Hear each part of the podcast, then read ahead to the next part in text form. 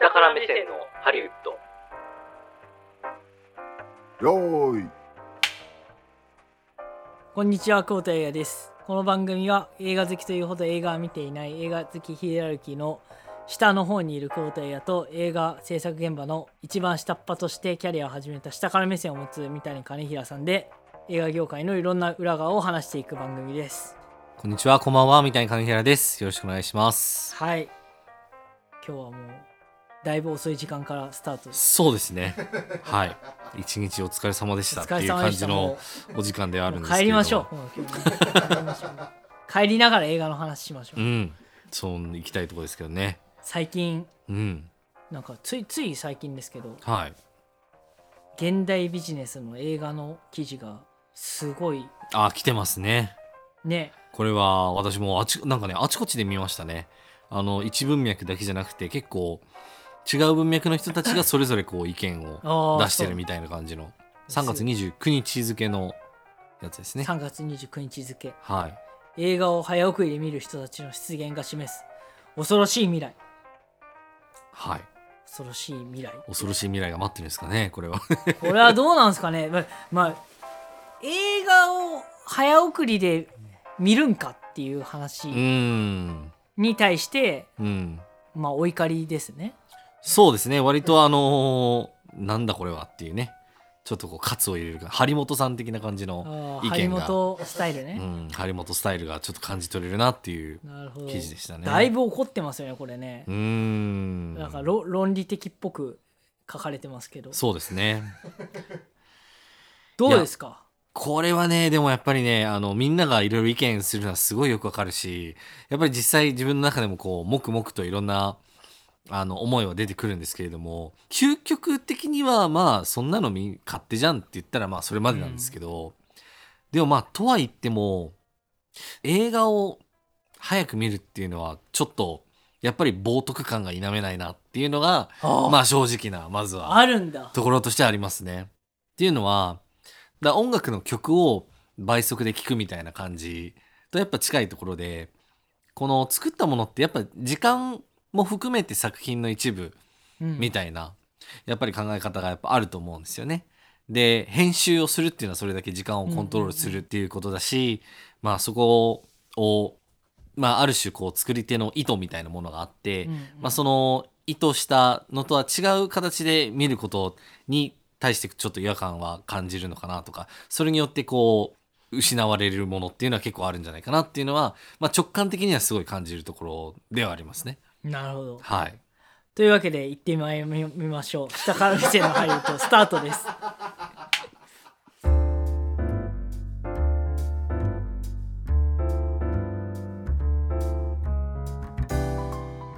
すごいあのさしゃ尺のない生放送みたいな感じであなんか意見持論展開に時間使いすぎちゃったパタあーンちょっとの、尺がもう詰まってますなっちゃって申し訳ないですやや怒られるかなと思って怒られるかなと思ったから、まあ、厳しいですか多らねうち分の早めに言っとこうと思デっィレてクターは。うんでもそうでそれはなんか作ってる人からするとめちゃめちゃわかるようんうんうんね、うんうんまあだってそのセリフであったり何であったり読むスピードってそもそもその時点で調整されてるわけだしみたいな例えば何でしょうねうん漫才とかでもきっとその間の取り方とかちゃんとこうコンマ何秒まで計算してどこで突っ込む突っ込まないとかっていうものを多分決めた状態で多分漫才とかそういうものってできてると思うんですよね。だからその時間ものコントロール含めやっぱり出来上がってるものはまずはその形で受け取るのがいいんじゃないかなっていうような気はしてます。逆にうんあの僕もでも例えば YouTube 動画とかだと全然倍速で見たりするんですけれどもまあその情報を取るための、えー、と視聴行動に関しては、まあ、時間のその、えー早くしたり遅くしたりっていうのはまあやってもいいんじゃないかなとは一方では思ってます。なるほどねなんかそれがなんだろうな、まあ、作品と言われるような何かしらこう意味であったり意義であったり自分の心に残るものであったりっていうのを残すことを意図してるものに関してはやっぱりそれはその通り見たいなっていうのが希望としてはやっぱありますかね。うんうん、そうねねいやでもなんかいやこの最近の流れっていうかこのもう20年ぐらいの流れなんですけどはい。なんかあらゆるものについて言えるかなって思うんですけど、うんうんうんうん消費行動というかエンターテインメントも含めて食事とかも何でもそうなんですけど、はいなんかその主権がその制作者からうん消費する側に移ってきてるなって思うんですよ。なるほどでじゃあななんでそれが起きてるかっていうとはいその情報へのアクセスがめちゃめちゃ簡単になったからだと思うんですああそうですねよね。うん、確かに確かに例えばまあ例えば食事で言うと、うんこのお店が美味しいらしいっていうのは、うんうん雑誌とかテレビとか、うんあとはあの知ってる人があそこのお店美味しいよはいはいはいまあそれぐらいですよね折り込みチラシとかあるかもしれないけどでもそれは信用できるかどうか分かんないから、はいでも今って全部数値化されてるじゃないですか、まあはい映画もそうだけどはいでその数字がたの信憑性はとりあえず置いとくとして、うん全部その知らない情報も含めてはいランクは全部可視化されてたりとかと数りあ値えず化されてるじゃないですか。かはいはいはいってなるとその数値が高いものとかいいがいいものだっていう前提で、うんやっぱ人は動くっていうふうに考えると、うーやんっぱそういうふうに作らなきゃいけないなとか、うんやっぱそのなんていうのこれまではそういうアクセスがある程度こう遮断されてるというか完全にうん透明じゃないから、そうですねまあ、信じる道を行っていけば誰かが見つけてくれて、うんいい仕事してればそれが花開くいつかみたいなだからそれがこう誰しもがアクセスできるようになってうんっていう世界になると全部のそのエンターテインメントとかが全部横一線になると思うんですね。うんってなるとやっぱりみんなに消費してほしいって思うからはいどんどんどんどんこうユーザーに寄ってくじゃないですかお客さんの方に。はいはいはいはいこれ面白いっすよこれいいっすよ、うんうん全米が感動したって、うんおう前んもうもうな何百毎週全米感動してんなみたいな、はっいそうですねてなるじゃないですかなってますねでもその中には多分制作者側からするとなんだこの映画みたいなうんのもあるだろうし、ういんやこれはうまくできてんなっていうのもあると思うしそうですねでも多分それって分かる人しか分かんないうんけど分かりやすくその数値っていう多分評価とかでうんランク化されることによって、うん全くわからない人も分かった気になるというかこの映画はいい映画で、この映画はいい映画じゃないうんみたいなことを勘違いしやすくなったと思うんですよね。なるほどってなるといや黙っていいもん作ってりゃ絶対客はつくんだってなんかこうストイックにやってればいいかっていうと、ちょっと時代的に厳しくなってきたのかなって感じするんですよね。うーんまあねいやなんかそれに関して思うのはやっぱりすごいこう民主化されると言いますか、うんあの情報がみんなにこうアクセスが可能になってっていうことでまあ起きることで、まあ、すごくこういい点ももちろんあるとは思うんですけれどもただその結果生じているそういうその民主主義的なあり方というのが本当に素晴らしいことなのだろうかっていう、うん多分側面そそういう問いに多分ぶつかってくると思うんですよね。じゃあその1億人みんながこう例えばツイッターでなんか発言できるようになったっていうことで出来上がるその言論空間みたいなものっていうのはじゃあ果たして本当に素晴らしいものなのだろうかとかそれ自体をどこまでこう正義としてあの是として扱っていいものかみたいなところまで多分いくと思うんですよねうん、問いとして。そううん、そうだそうだと思うそうだと思そうそうそう。でそうだと思うし本当にそれがゼだとしたら、うん多分もっといい世の中になってるんですよ。うん、っていうのが多分あるはずだなって思うんですよね。うん、それはまあなんかあんまりねそういうなんか難しい世界に踏み込むのはあれですけど、うん、だからそういう意味で言うと政治とかもうん、すごくカジュアルになってきてると思うんですよ。ふんふんふんふんでそのかそれを解説する側も簡略化するようになった。ふん、でそれは多分もう2000年ぐらいから流れそうなんです。はい、これこのアジェンダについてイエスかノーか答えましょう。はい、でもそんなに簡単な話なんですかねみたいな。そうですよね。うん、もちろん。アメリカか中国かどっちですかって言っても いやでもさでもさうん、でもアメリカも状況変わるし中国も状況変わるし変わりますね。で思想は違うかもしれないけど経済的には互恵関係にあったりうん、します、うん一方でこっちは地理的な距離もあるし、うんどうなるか分かりませんでも経済的にも合計関係あります、うんみたいな話になった時にどっちか取るとどっちか失うよっていううんでそこに対して図式を簡略化することによって、うんイエスかノーかっていう風にこうし続けた結果、うんまあこの記事に書かれてることもそうだと思うんだけど、うんそのコンテクストを踏まえる必要がないというか踏まえなくても消費できるうんもの結論を出せるものっていうのは、はい多分すごく増えたと思うんですよね。はいはいはいそれがそうですよねコンテクストをだから踏まえなくても、うん、確かに噛み砕けるものは確かに増えてきてるとそれ自体どうなんすかねいいんですかねやみたいな話ではないんですかねあそうでそれがいいか悪いかっていうところで言うと、うん、多分そのうん、人々はなんかその何かこう恣意的にそうなってるかっていうと、うん多分決してそんなことないですよね。うん人間の、その経済活動の合理性によって多分動いてるんですよ。うんで一つその絶対的な命題というかうんこれ多分ず、変わらないだろうなっていうこれ多分だから命題だと思うんですけど、うん人は便利になものにうん触れたらうん戻れないと思うんですよ。はいはいはいはいそうですねここに書かれてる議論ってすごい飛躍するけどうん洗濯板でシャツを洗う、洗う方がうん綺麗なしに仕上がるんだと。うんでも今じみんな全自動洗濯機じゃないですか。はいはいはいはいで言ったらもう乾燥もさせてくれるわけじゃないですか。うんでもお日様に干した方が多分仕上がりいいですよね。とかうんうんの話で、うんでもそれを否定しまくった先に、うんうん確かにこう本当にいいものはこうなんだっていうのはうん残るかもしれないけど、うんそれを使う人はほとんどいなくなってるみたいな。うーん風になると思うんですよね。でそれってすげえケースがたくさんあると思ってて。うん例えばその毎度の話になりますけどあの暗黒期の新日ってなんで暗黒期になったかっていう話はあ、はあはあはあ、はやっぱもう古参の目の超えたうんこれがプロレスなんだみたいなうん人たちがこう煮詰まって煮詰まってそこにみんな行った結果うんその人たちしか残んなかったうんとすごい似てるななんかいろんなものが似てるなとあ思あってそうっすかほだからそうするとその芸にはその芸に多分正しい面はあるんだけどうんそれだけに100寄っちゃうと、うんいいじゃんカジュアルに消費できるからっていう人たちが、うんその人たちを否定しまくった結果何があるかというと多分かそるんですよね多分ああかそるんですねそこがそうかなんかそれって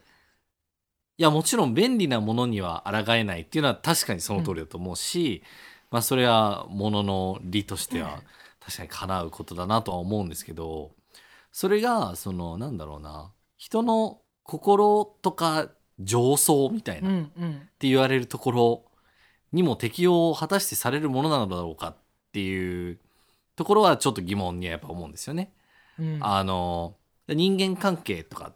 例えばうんなんかそういったものっていうのは倍速とかでこう体験して分かったみたいなことができるというものでも必ずしもうんなかったりするとは思うし、あのまあ、とはいえ今世の中の状況として、まあ、こういう例えば映像コンテンツはたくさんありすぎるからじゃあなんか早く見なきゃ全部見たいから倍速で見るんだっていう理屈はまああるとはいえなんかそれによって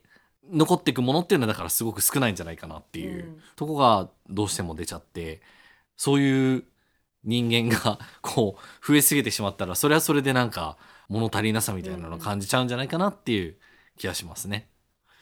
うん本能的にだからねなんかあれなんだけどなでもそれをどう説明するかだあな。でもそれすごいわかりますその上層とかっていうものに対してでう考んえたら、